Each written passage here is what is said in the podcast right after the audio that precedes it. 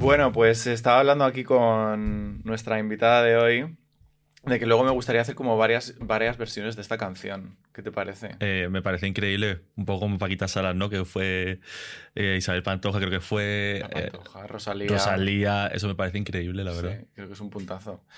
Eh, pues, ¿cómo, ¿cómo yo introduzco este tema de hoy? ¿Cómo introduzco este tema de hoy? ¿Cómo introduzco a esta persona de hoy? Esta persona lleva haciendo música de dos- de- de- desde 2017. Sacaste un álbum en 2020. Luego has hecho un recopilatorio de grandes éxitos en 2021. Otro álbum en 2022. No solamente eres músico, también haces, actúas y ahora... Bueno. bueno, o, eso te, o eso te han contado, ¿no? Eh, y ahora también cortas el pelo. Eso es. Bienvenido Dani, bienvenida a la Dani. ¿Cómo Muchísimas estás? gracias. Eh, muy bien. Em, la verdad que yo no me... O sea, me, me dicen que me que explique mi carrera y no lo hubiera hecho tan bien como tú, la verdad. pues lo he hecho fatal, sinceramente. Eh, bien, efectivamente, o sea, ni, o sea, sí, un cantante, actor, no sé qué, pero al final, pues, eh, hoy he tenido que faltar a clase, por ejemplo, para estar aquí contigo. Clases de, de peluquería, entonces creo que, sí, como definirme con una sola palabra me parece un poco pretencioso. Yo tengo una palabra que me gusta y además que creo que va un poco de repente con tu rollo, que es rockstar. ¿Qué te parece? Ajá, eh, no te voy a decir que no, yo tengo un tema que se llama así y me considero una rockstar totalmente. ¿Cómo, cómo definirías tú lo que es ser una rockstar? Mira, ser una rockstar eh, es ser una tía, sobre todo. Bueno, creo que no hay, hay cosa menos humilde que auto, autodenominarse humilde, pero bueno, creo que hay que ser humilde para ser una rockstar Eh, y, y ser consciente de, de dónde vienes, de quién eres y, y de lo que estás haciendo. La Eso verdad. Está muy bien, como estar como un poco ubicada en el mundo. Sí, tener los pies en la tierra, yo creo. Eh, hay una cosa muy curiosa que me pasa contigo, ¿vale? Sorpréndeme. Que es verdad que, mm, yo qué sé, nos conocemos por redes hace tiempo y tal y cual, y, mm, pero sin embargo, eh, como que tienes una energía en persona tremendamente atractiva. No es que esto, ¿Tú sea, no es que esto sea first dates, de Pues repente. chica, llevo 13 años soltera, no sé. ¿Y, y, y por qué si es lleva esto? razón. Eh, no lo sé, no lo sé, no lo sé. Estoy cansada. De hecho, eh, eh, no sé, me, me molesta hasta hablarlo, la verdad. ¿Ah, sí? no, no, no. Eh, no sé, mira, yo tampoco necesito, o sea, soy una persona que necesite, claramente, no necesito estar con alguien. Pero bueno, sí es verdad que hay domingos que me apetecería, la verdad. Hay Es que domingos lo- de esos tontos. Es que los domingos son muy malos. Pero sí, no, no ligo.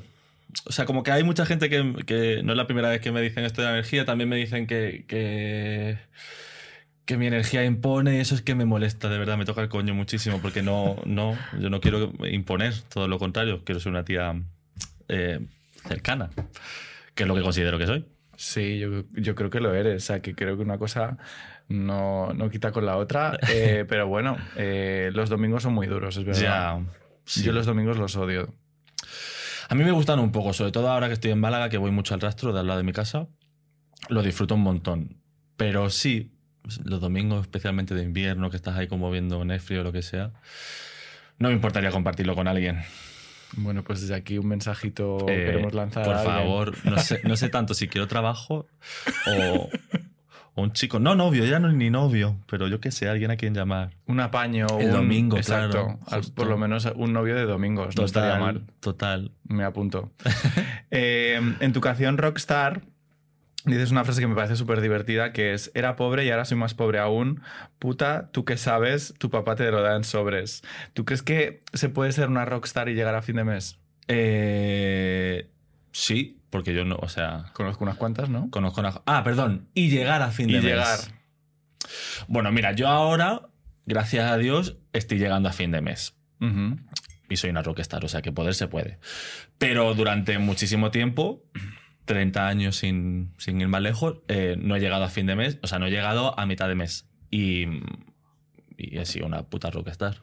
O sea que Es complicado, ¿no? Porque mm, ahora que estamos viviendo como en este mundo tan, tan loco y tan precario, eh, no sé, creo que es como muy difícil como artista encontrar tu hueco, ¿no? Y tratar de combinarlo con algo que realmente sea como sostenible para tu vida, ¿no? Claro, justo. Si tú lo que te quieres dedicar es solo y exclusivamente a ser artista, pues chica, os lo digo ya, eso no es posible. O sea, a no ser que, que vengas de una familia de cune, que tengas dinero y que te puedan apoyar económicamente, sí. Pero si no, eh, yo creo que el, el 93% de, de, los artistas nos tenemos que dedicar a otras cosas.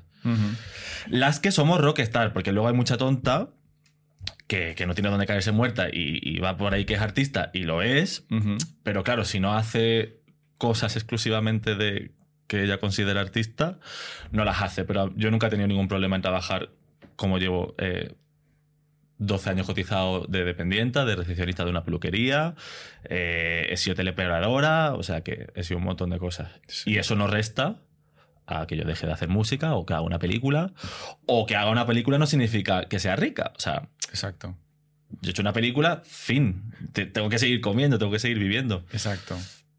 Sí, yo creo que como que mucha gente, ¿no? Y hay gente que a lo mejor nos pueda estar escuchando.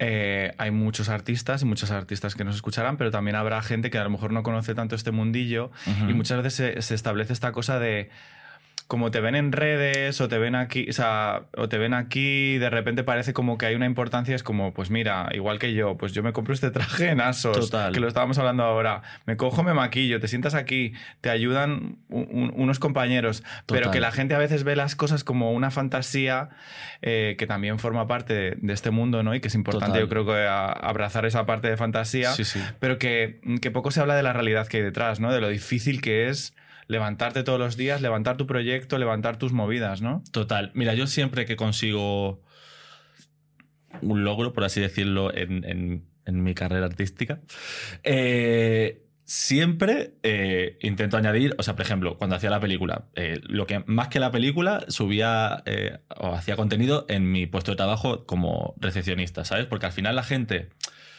y, y me incluyo, ¿no? Cuando tú eres pequeño o, o no estás dentro de este mundo y, y ves la televisión, siempre te crees que la gente que es famosa o conocida, pues eso, tiene ya un estatus económico y, y un y un estatus social y una cosa que no es real para nadie. O sea, quiero decir, o eres Penélope Cruz o, o yo creo que no es real para, Para casi- nadie. Para nadie. Entonces, yo creo que siempre me, me he encargado de, de- de explicarle a la gente y de hacerle ver que, que mi realidad no es un, un evento o una película. un- o sea, esa es mi realidad, pero que de eso una no come, no vive. Exacto. O sea, como que sí que tienes un dinero y obviamente se te remunera por tu trabajo. Claro, Pero que a veces las cosas parecen realmente más de lo que luego realmente son, ¿no? total. Y sí, ¿no? ¿Ibas a decir algo? No, que te iba a decir que sí, te. Cuando tienes suerte te pagan y, y te, y te pagan bien, pero que, claro, Ya. es verdad, te ven. O sea, yo he salido en Vogue, he salido en cosas que, que jamás me, imag- me imaginaría, pero eso no te lo pagan, gorda. Que eso Exacto. tam- sabes que está, que está muy bien y, es chulísimo cuando yo tenga 60 años coger la Vogue y enseñárselo a, a mi hijo si lo tengo o a quien sea. Pero a mí no me pagaron por eso. O sea, yo de hecho me tenía que pedir el día libre para poder hacer eso. Claro. ¿Sabes? Que, por eso que no es oro todo lo que reluce. Exacto. Que una cosa es el trabajo, pero luego está toda la parte de la promoción, Claro. que obviamente ahí pues no hay, no hay intercambio de dinero por, por Justo, ningún lado, ¿no? ¿Quieres justo. tener hijos? Mira, mi. O sea, antes decía que sí, o sea, como que mi identidad no era ni hombre ni mujer, era madre. Ajá. Eh, y luego está como unos años que no, que no sería madre en absoluto. Y ahora. Sí, ahora es que estoy como más, pues eso, volviendo a mi casa, como queriendo tener una vida más tranquila. Y veo que mis padres son abuelos por parte de mi hermano. Y, y, y lo veo tan guays con mi sobrina. Y como que de repente me, me apetecería un poco eso. Como darles a mis padres un, un nieto y, y yo tener un, un hija, no sé, no sé. A veces fantaseo con eso. Sí, ¿no? Hmm. Es como, yo creo que es muchas veces los artistas, ¿no? Como que los proyectos que hacemos son un poco nuestros hijos. Total. Y por eso es verdad que se dedica tanto tiempo y tanto esfuerzo total. que a veces pensar en como un hijo o sea, de carne y hueso en plan de una persona Sí, sí. es como difícil, ¿no? O sea, no sé, fantaseo mucho con eso, pero también, pues lo que te digo, imagínate como te contaba al principio, no tengo novio, no... Y si lo tuviera, en nuestro caso, tener un hijo es como tan difícil que... mm, que lo veo lejano. Pero bueno, sería guay, creo. ¿Y mm, cuáles son algunas anécdotas que has vivido en tus trabajos que no sean artísticos? Esto sí me interesa porque creo que eh, muchas veces le damos como el valor y la, y la bola ¿no? a toda la parte como más fantasiosa. Pero sí que es verdad, y a mí me pasa también porque al final yo pues tengo una productora y me dedico como a producir y tal y cual, pero yo pues quiero hacer una película y tal y cual, pero luego en tu día a día te pasan un montón de cosas que son, a lo mejor en el momento se sufren un poco, pero que tienen un punto muy divertido, ¿no? Cuando las ves con un poco de perspectiva. Sí, total. O sea, yo, yo creo que.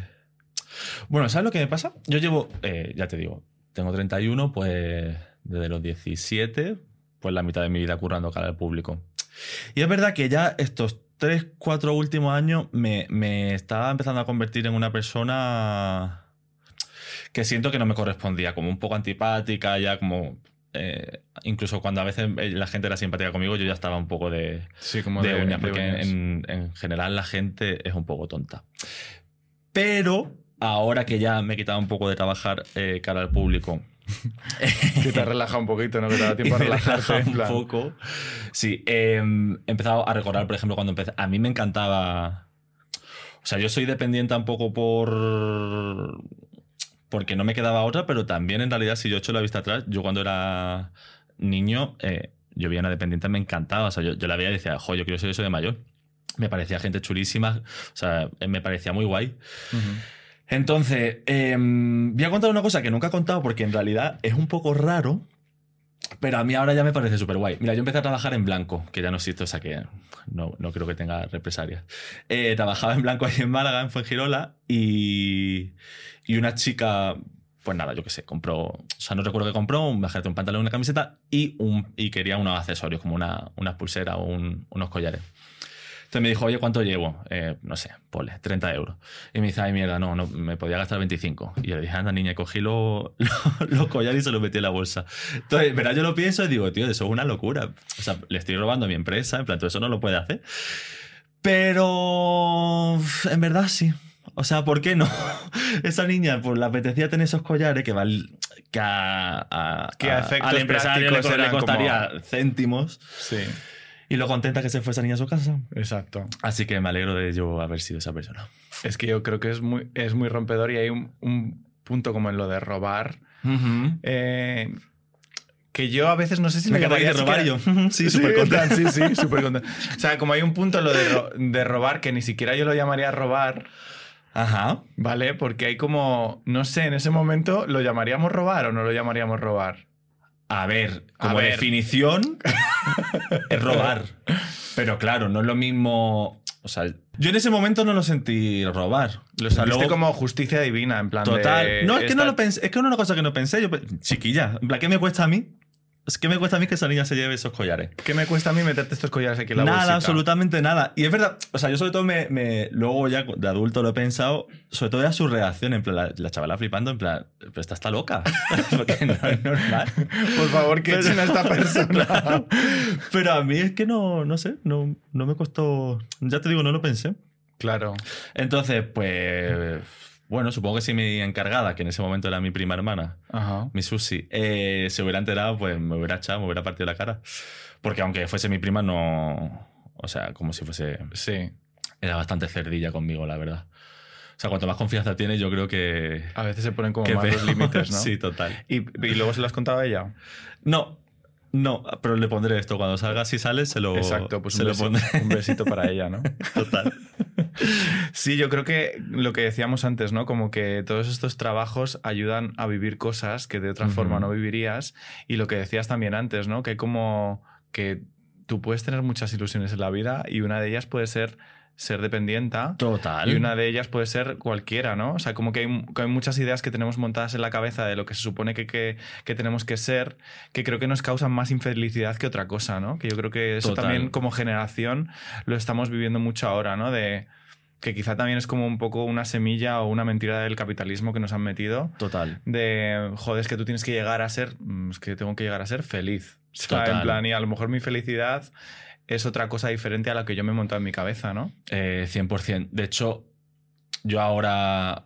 O sea, la, la- la felicidad es una cosa un poco. Yo no estoy todo el rato feliz Obvio. o soy todo el rato feliz, pero considero que ahora estoy en un momento de mi vida bastante estable en cuanto a, a felicidad. Y creo que justo por eso, porque he dado con mi clave, que no tiene que ser la clave del resto, Pero, mira, eh, antes de la película, antes de todo, yo que sé, hace como año y medio, dos años. Estaba en la tienda donde curraba, que curraba en una tienda de segunda mano. Y eso, pues estaba de bajón, en plan, "Pff, ¿qué hago aquí? Tal, no sé qué. Y de repente paro y, me pongo a pensar y digo, eh, hija de la gran puta, no tienes ningún derecho a quejarte, porque mira, en realidad, o sea, tú o sea, yo siempre he proyectado mi vida, o sea, no, yo no soy mística ni nada, pero si lo pienso, siempre estoy donde siempre he querido estar. Lo que pasa es que, claro, como eso lo quería hace cuatro años, por ejemplo, y lo he conseguido ahora, como que. ¿sabes? No termina de disfrutarlo. Pero yo, por ejemplo, eh, te lo juro, es que yo quería ser dependiente. Yo cuando era chica quería ser dependiente, porque es verdad que yo, a nivel estudios y cosas así, como que es verdad que nunca he tenido unas metas. Yo no he estudiado, o sea, yo hice bachillerato y luego me metí en un módulo de diseño de interiores, pero me di cuenta que eso no era lo mío, que yo lo que quería era trabajar. O sea, era- yo lo que quería era vivir. Entonces, para vivir, pues tienes que trabajar. Y mm, entonces, cuando curraba, por ejemplo, en blanco, eh, o, o cuando estuve mucho tiempo trabajando en, en tiendas rollo Inditex y tal, yo decía, guau, pero es que en realidad yo lo que quiero trabajar es una tienda de segunda mano, así como con mi rollo, tal, no sé qué. Y lo, y lo conseguí, Y lo ¿sabes? Como que todas las metas que a alguien le puede parecer absurdo que trabajar en una No, tienda de segunda no mano, me parece nada absurdo. las he, las he cumplido. Y luego metas que he soñado, pero no he soñado como que pudieran pasar. O sea, soñaba porque yo soy muy fantasiosa. Entonces, pues, alguna vez antes de ducharme me he puesto delante del espejo y he soñado con, con hacer una película o con dar un concierto delante de muchísima gente. Y estaba en Plaza de España dando un concierto y he hecho una puta película. Entonces, es que no- creo que no tengo derecho. Bueno, todos tenemos derecho a quejarnos, pero que en realidad si lo analizo, es que estoy donde, donde he querido estar siempre. Claro. Yo creo que. Buah, eso es muy difícil, ¿no? es Em, muy difícil gestionar esto porque al final es. eh, ser como consciente de tu privilegio, pero a la vez como sentir que tienes derecho a quejarte, sentirte que tienes derecho a soñar también, a hacer cosas que, que a lo mejor de otra forma pues no podrías hacer.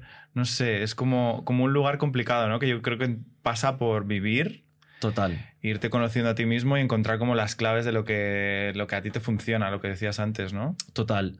A mí también me, me ayuda mucho, o sea, yo en mi entorno, sobre todo aquí en Madrid, pues conozco mucha gente, tengo muchas amigas que, que son actrices o que son artistas.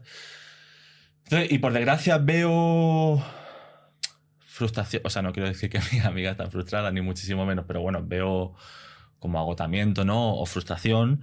Em, y es que yo no me quiero ver así Ya. o sea, no, no- no quiero depositar mi energía en una cosa tan inestable y tan poco tan. O sea, que depende tan poco de mí. Sí. Por eso yo ahora estoy estudiando peluquería, porque depende solo y exclusivamente de mí y de mis manos. ¿Sabes? Porque la música, por ejemplo, también siempre depende de alguien, porque yo no soy, o sea, soy músico, no soy músico, ni, yo sé producir música, entonces siempre dependo de alguien. Para hacer una película dependes de, imagínate, montón. qué equipo. Entonces yo no, no quiero depender de nadie, quiero hacer algo que dependa solo y exclusivamente de mí.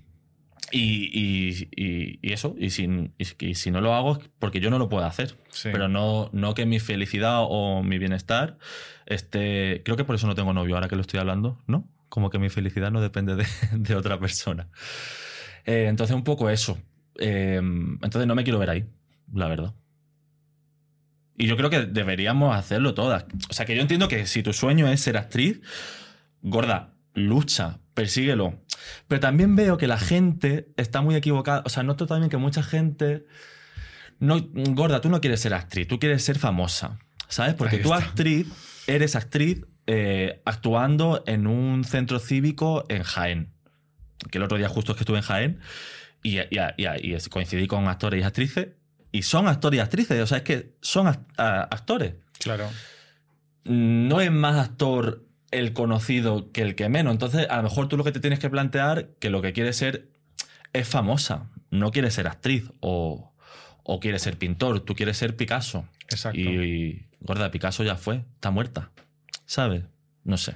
Sí, joder, es que yo creo que, que ahí está como la trampa, ¿no? En la que muchos nos metemos, y yo me meto el primero, de hasta dónde está tu necesidad y cuál es y qué es realmente lo que quieres. Yo creo que esa es la dificultad, ¿no? En plan de realmente preguntarte y ser honesto, honesta contigo mismo y decir, buah, pues yo lo que quiero es ser famosa. Métete a gran O- hermano. Por ejemplo. ¿Sabes? O- o haz tu, una cosa- Sí, encuentra tu, tu hueco ahí para, para ver hacia dónde puedes conseguir Claro. tu objetivo, ¿no? Pero como que lo difícil yo creo que como es hacerte la pregunta real de lo que realmente quieres ser, ¿no? Total. Eh, y yo creo que también todo el tema de la precariedad eh, nos confunde muchas veces, ¿no? Porque, por ejemplo, hay mucha gente que con, todo el tema de las redes sociales y demás, ¿no? Como que estás viviendo una vida hacia afuera que la gente te percibe de una determinada forma, pero luego de repente no tienes dinero para llegar a fin de mes, ¿no? Y de repente te encuentras, yo que sé, por ejemplo, eh, la temporada pasada aquí tuvimos a Ruth Lorenzo y estuvimos hablando precisamente de- del, del éxito y ella decía que hubo un momento que pues estaba robando huevos en un supermercado y de repente estaba saliendo fuera y había alguien pidiéndole una foto y era como, ¿qué me está pasando ahora mismo en mi- en mi vida? ¿no? Es como, qué cosa más loca. Es que, o sea, yo esto lo viví tal cual, no, no fueron huevos, fue todavía más miserable, un paquete de pasta que son 40 céntimos.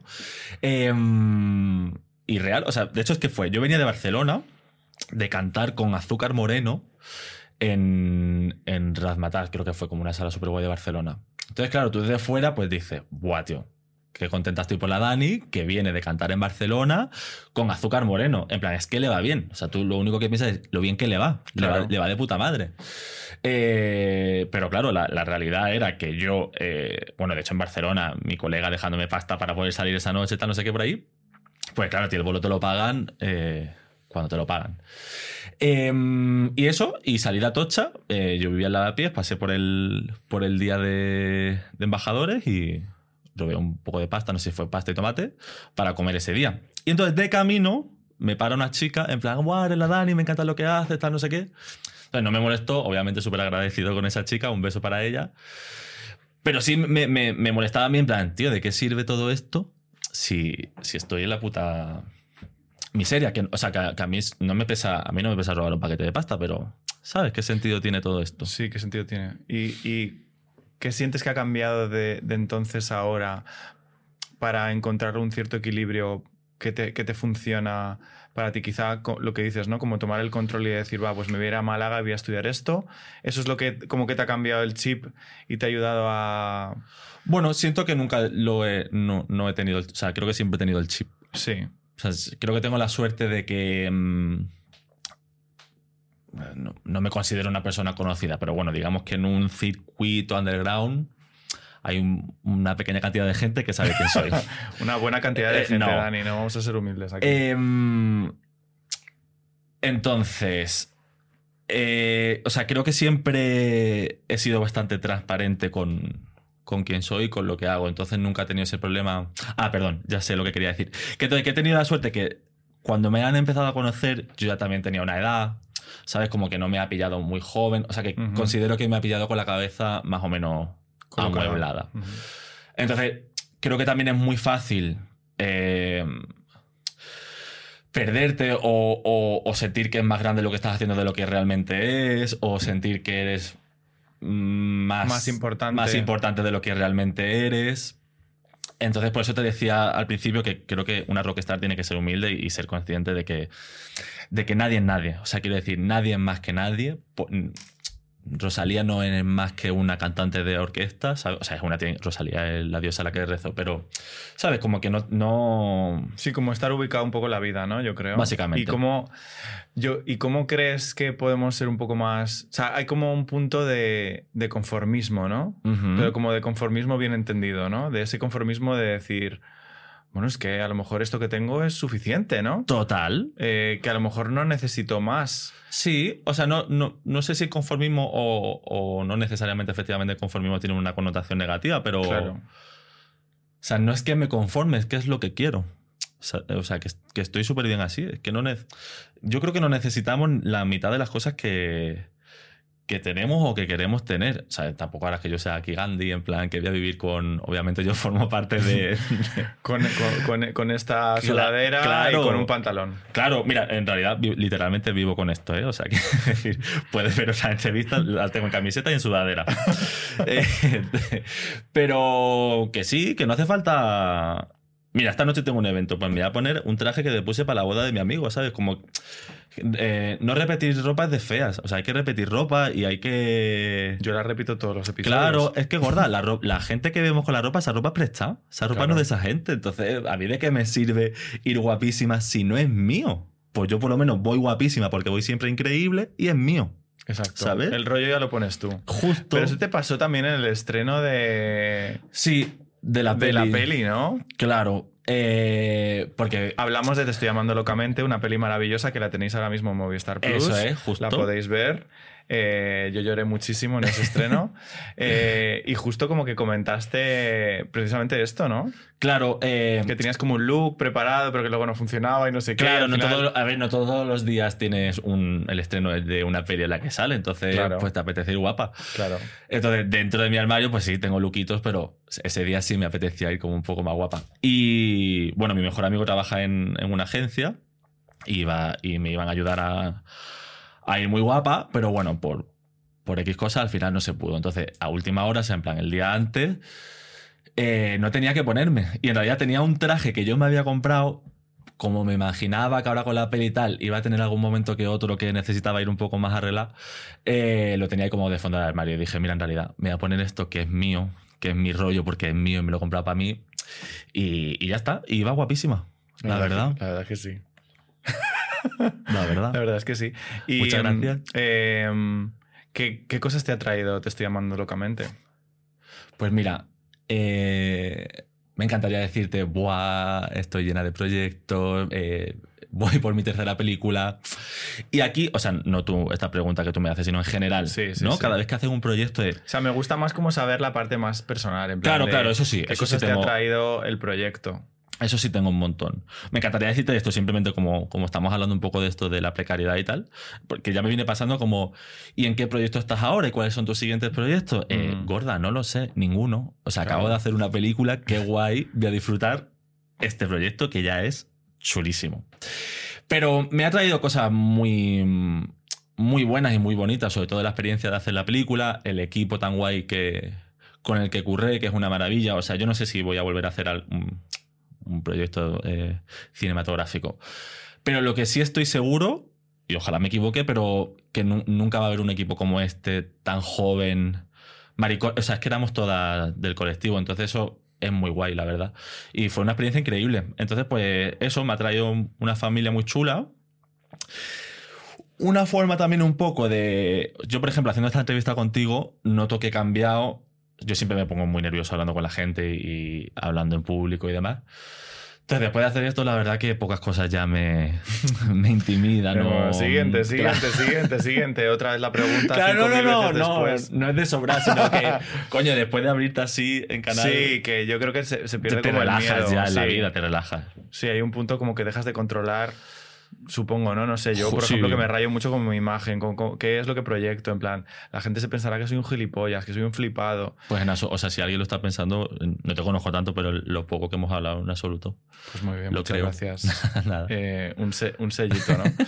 Eh, pero, pero creo que está guay cuando te compartes, empezar a perder el miedo, que creo que también tiene mucho que ver con lo queer, ¿no? Es decir, no sé cómo lo has vivido tú, Sí, ¿no? sí, pero sí, yo, por ejemplo, eh, pues con el bullying, con todas estas historias, ¿no? De repente es como verte en imagen, escucharte y verte, de repente Total. es como... Pues, de, pues llamarte de todo. O sea, yo me he llamado de todo, maricón, gordo, no sé qué, de, todo, ¿no? De decir, no sabes hablar, no sabes decir esto, no sabes expresarte, no sabes decir no sé cuántos. Y creo que, que por eso es tan importante la representación y pelis como Te estoy llamando locamente, ¿no? Eh, más allá de que luego la película te guste más, te guste menos, que eso ya es una cuestión más subjetiva, eh, creo que es importante para que la gente vea que existimos, que existimos de muchas formas y también para los artistas y los creadores y los actores, actrices, eh, no sé, sentirnos en familia, ¿no? Que, que Total. hemos, no hemos tenido mucha familia en ese sentido, ¿no? Total. Mira, se me pone los vellos de punta con lo de la voz, sobre todo, que es una cosa que yo detesto mi voz. Eh, pero ya está, o sea, no, no, no considero que tampoco sea una cosa que tengo que trabajar, simplemente paso de ello.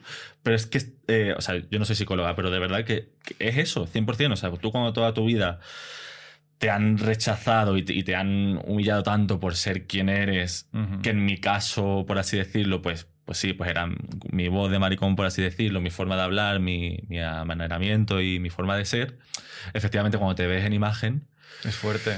Claro, o sea, eh, tienes eso ahí metido adentro. Y, y yo sé, o sea, yo soy una persona súper tímida. Y hasta, o sea, mis- hasta hace poco me, me costaba mucho pedir un vaso de agua en un bar o andar solo por la calle. O sea, yo en mi zona de confort soy horrorosa. O sea, soy insoportable. Soy que incluso prefiero a veces cuando, ¿sabes? Como un término medio. Yo soy horrible. Pero... ¿Horrible en qué sentido? En plan, niña, cállate ya. o- Claro, claro, sí, como muy dicharachera, muy pesada y tal. Eh, porque estoy muy cómoda. Claro. Pero claro, es eso. O sea, es que La parte pública pone, o sea, de repente como que levanta todos esos fantasmas y monstruos justo, de cosas que nos han dicho, de gente que nos ha atacado, justo. que de repente nos- es que no somos nosotras las que nos lo estamos diciendo, son esas voces como del pasado que vienen ahí a atacarte y lo heavy es que te lo digas tú a ti mismo, ¿no? O sea, eso es lo heavy. Mira, yo siempre, mi, mi primer día de, de trabajo, como suelo tener muchos primeros días de trabajo o de tal, eh, lo paso fatal, en plan, no duermo, me pongo súper nervioso. Pero por eso, porque también yo he cambiado mucho de cole, por circunstancias me mudé de ciudad, tal, tal, tal. Entonces, claro, eso era una pesadilla. En plan, ahora otra vez, el maricón, no sé qué. Entonces, yo sé, obviamente, que como dependienta.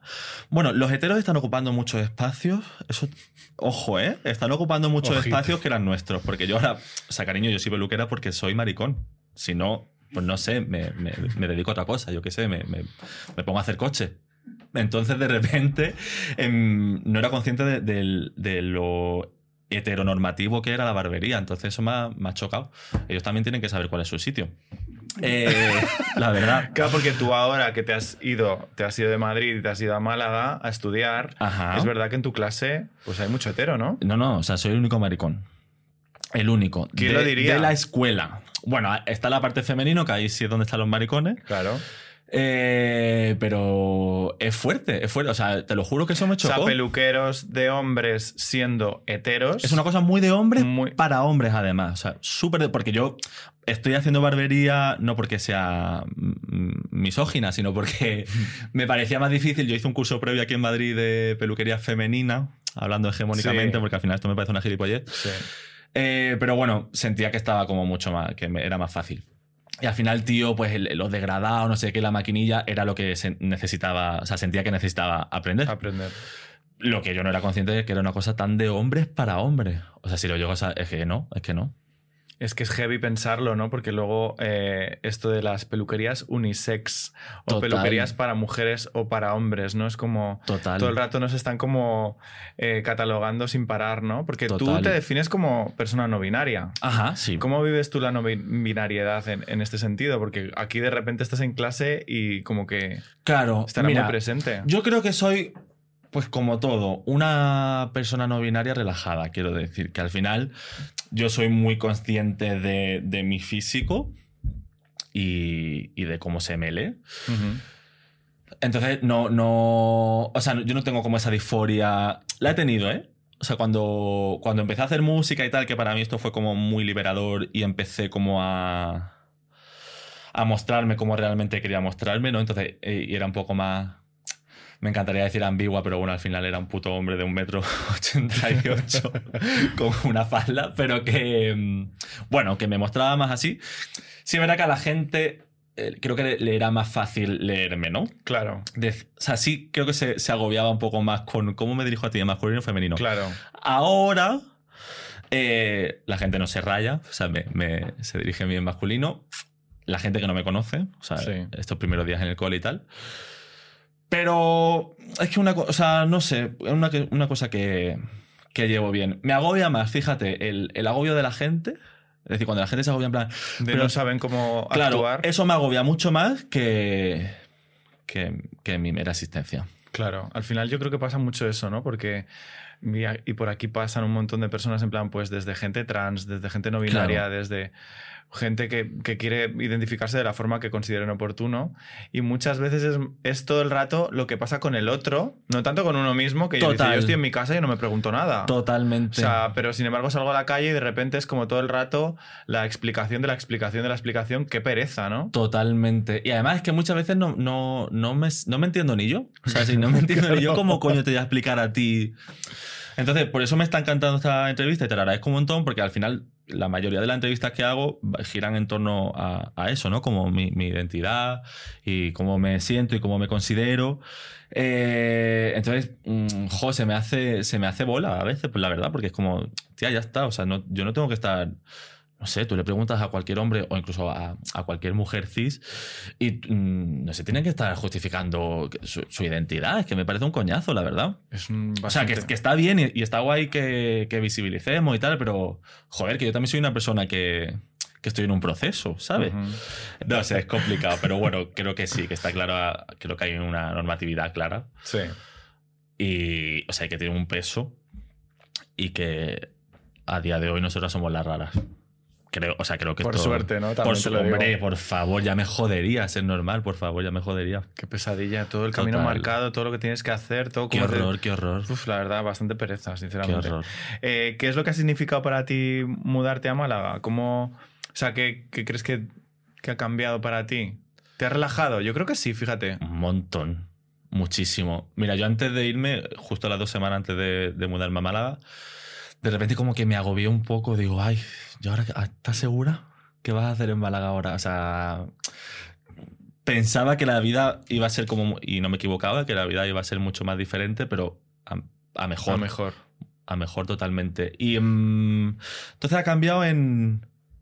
O sea, yo siento, ahora que me veo como tan bien allí y tal, creo que me di cuenta que aquí estaba un poco deprimido, uh -huh. la verdad. Lo que pasa es que lo relativizaba o lo normalizaba, porque es verdad que también yo aquí tengo muy buenos amigos. O sea, yo aquí tengo una familia a la que adoro. Eh, entonces, eso también como que no creo que no me dejaba estar triste del todo. Pero mi soledad en Madrid creo que estaba muy triste. Entonces, eso ha cambiado completamente. Eh, es que a ver, bueno, ¿qué haces allí que no vas aquí? Pues mira, para empezar, eh, buen tiempo. Y perdón. y perdón, perdón. Y perdón, ya lo siento, pero yo es que soy un girasol. Entonces, o sea, yo he llegado ya a Madrid y estoy amargado. Porque no estoy preparada para este frío, la verdad. No, pero el buen tiempo. Mira, sería un poco tontería decirte la comida, porque en Madrid se come increíble. Y de hecho, echo mucho de menos que lo teníais aquí. Tortilla para desayunar es una cosa que me parece chapo. Tortilla de patata siempre. Eh, eso es increíble. Eso es una cosa que no tenemos en Andalucía. ¿eh? Pero, pero sí, la, la comida mi comida, es decir, como la comida que a mí me gusta, o hay un, cosas muy concretas que tengo en Málaga que no tengo aquí. Como por ejemplo las locas, que es un dulce típico de Málaga. Eh, te iba a traer, ¿eh? De hecho, es que en, en, la estación había, pero digo, ¿dónde digo ahora con las locas? Os iba a traer, te lo juro. Eh, los camperos. Aunque aquí en Madrid creo que hay camperos, pero no, no me, gusta eso. Me parece apropiación cultural, la verdad. No, ah, o sea, no me comería un campero en Málaga. en, plan. ah, en Madrid, perdón. Lo hice una vez y reconozco que no está malo. Y le vamos a hacer publicidad. No sé si se llama el campero, granjero, campero busca esposa. es un programa, pero sí, campero busca camper, granjero busca campero, algo busca, así. Está en sí. Madrid. Y la verdad que estaba conseguido, estaba rico. No tenía patatas fritas, que eso me parece un fatal. Pero eso, o sea, yo vivir en una ciudad donde puedo invitar a mi familia a cenar por 20 euros, pues la verdad. Me renta. Me renta. Eh, igual, a mí me encanta el rastro. Yo soy como muy de rastro, pero claro, el rastro de aquí no es el rastro de allí, ¿sabes? Se ha perdido bastante, también te digo, ¿eh? Claro. O sea, sobre todo yo cuando voy al rastro allí compro mucho y me gasto 20 euros y traigo una cantidad de basura y no compro más porque no, no tengo dónde meter esa basura ahora mismo. Bueno, basura que para mí son tesoros. Pero eso, no sé, estoy muy bien. Creo que es eso, que el sol está cerca de mi familia. Está relajado, supongo, sí. ¿Y crees que entonces la idea de como de triunfo, ¿no? De lo que se supone triunfar, ¿cómo ha cambiado para ti? Uh. Buah, es que yo considero que he triunfado. O sea, yo considero. Ya simplemente como yo veo la vida para mí y como la percibo y como la vivo, para mí eso es, es mi triunfo, ¿sabes? Eh, y ya está. O sea, es que imagínate que yo no vuelvo a hacer un. Que seguramente no pase. Oye, ojalá, y no porque quiera ser actor. Sí. Bueno, que si algún director me está escuchando y quiere usarme, por supuesto. Pero que. Um, si yo quiero ser actor es porque al final eso me da una...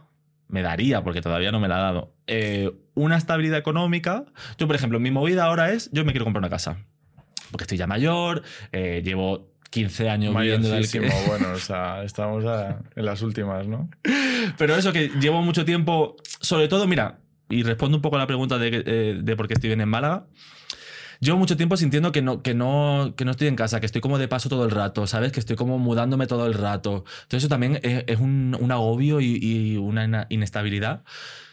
Que ahora que, bueno, estoy en casa de mis padres ahora mismo, sigo sin sentir que estoy como en mi casa, en mi espacio. Pero bueno, es mucho más casa que, que, un, que un zulo en, en Lavapiés. Que- y no es por menospreciar a Lavapiés, que he vivido ahí seis años, pero entiéndeme. Sí. Em, lo que sí era un puto zulo. Em, entonces, ahora mi movida es, yo quiero ya mi casa. Y, y no quiero una casa, no te creas tú que yo quiero una casa, pues la casa acorde con, Yo quiero una, con mi pensamiento. una hacienda con hectáreas, con no, caballos. mira, me encantaría una casita en el campo. Eh, es que en Málaga, por ejemplo, tiene la. O sea, tú puedes estar en el campo, pero estar en o sea, muy cerca de la ciudad, 15 minutos en coche de la ciudad, del centro. Entonces, una cosita así me encantaría, pero bueno, eso ya es un poco fantasía. Pero sí, de verdad, quiero tener como mi, mi- mi- un sitio donde no, no tener las cosas en caja. Ujú. Entonces creo que esto me lo podría dar, pues, una buena serie, una buena cosita así. Entonces, ahí está mi gorda. ¿Sabes qué es lo que me pasa? Mira, que me pongo a hablar, me pongo a hablar y yo no sé cuál era tu Y yo pregunta. no sé cuál era tu pregunta. La verdad, pues el triunfo que, que estás Ah, viviendo con un poco de suerte. eso. En- Cuando estamos emitiendo este capítulo, eh, se están celebrando las nominaciones a los Goya, ¿vale? Mm. Que, ¿Cómo lleva tu madre este tema? Que a mí es lo único que me interesa. Mira, mi madre es muy bien. La que no lo lleva soy yo. Yo es que no lo llevo. Yo no lo estoy llevando porque me parece. A mí no sé de qué me estáis hablando. No, es que no te lo juro, es que me parece tan locura que no. Entonces, mi madre, pues bueno, bueno, mi madre es que todo esto lo está llevando. eh, Es que el increíble. otro día subiste, para dar contexto a la gente, en plan, Ajá. el otro día subiste una story que me hizo muchísima gracia, que le estabas grabando a traición a tu madre en plan, y hablando por teléfono, diciendo, que ahora, como el niño no sé qué, los Goya, no sé qué, ahora que me pongo yo, y no sé cuánto. Claro, Entonces me porque ella ya está cómo- los Goya. O sea, Ella yo no lo está. estoy viviendo, pero ella ya está allí. Claro, claro que sí. Entonces, eso, la verdad que mis padres están como muy contentos y, y muy orgullosos. O sea, creo que mis padres siempre han estado orgullosos de mí, pero ahora especialmente. Y no me molesta, porque obviamente no, y me, me pone súper contento. Pero digo, jo, en realidad yo siempre he estado, ¿sabes? Como que yo no, necesito hacer esto. no ha cambiado nada. Que de verdad que su intención es súper buena y Sí. cómo no van a estar contentos y orgullosos y, y por eso yo voy a hacer otra peli, ¿sabes? Si, si hace falta para que mis padres eh, vayan a un bar, porque también hice un anuncio, bueno, esto fue una encerrona un poco, eh, hice un anuncio para una cerveza y la gente me conoce más por eso que, que por la peli, porque al final Sí. que salgas en la tele, aunque sea un ratito, sí, al final la tele creo que está mucho más al alcance de, de todo, el mundo. Sí. Eh, entonces mi padre va a un bar y, y pide la cerveza en concreto, entonces cuando se la pone, en plan, le enseña el, el vídeo en YouTube, en plan... Qué es- cosa más mona, este por es mi hijo. favor. entonces, a mí eso me hace muchísima gracia, la verdad. Y si so- solo por eso, yo ya, pues, bendito sea todos los proyectos que vengan. Pues nada, yo creo que nos quedamos a brindar por los proyectos que vengan. Claro. Veremos a ver qué pasa con los Goya. Y ahora pues te invito a tomarte una, un pinche tortilla. Muchísimas gracias, Bombón. A ti, preciosa.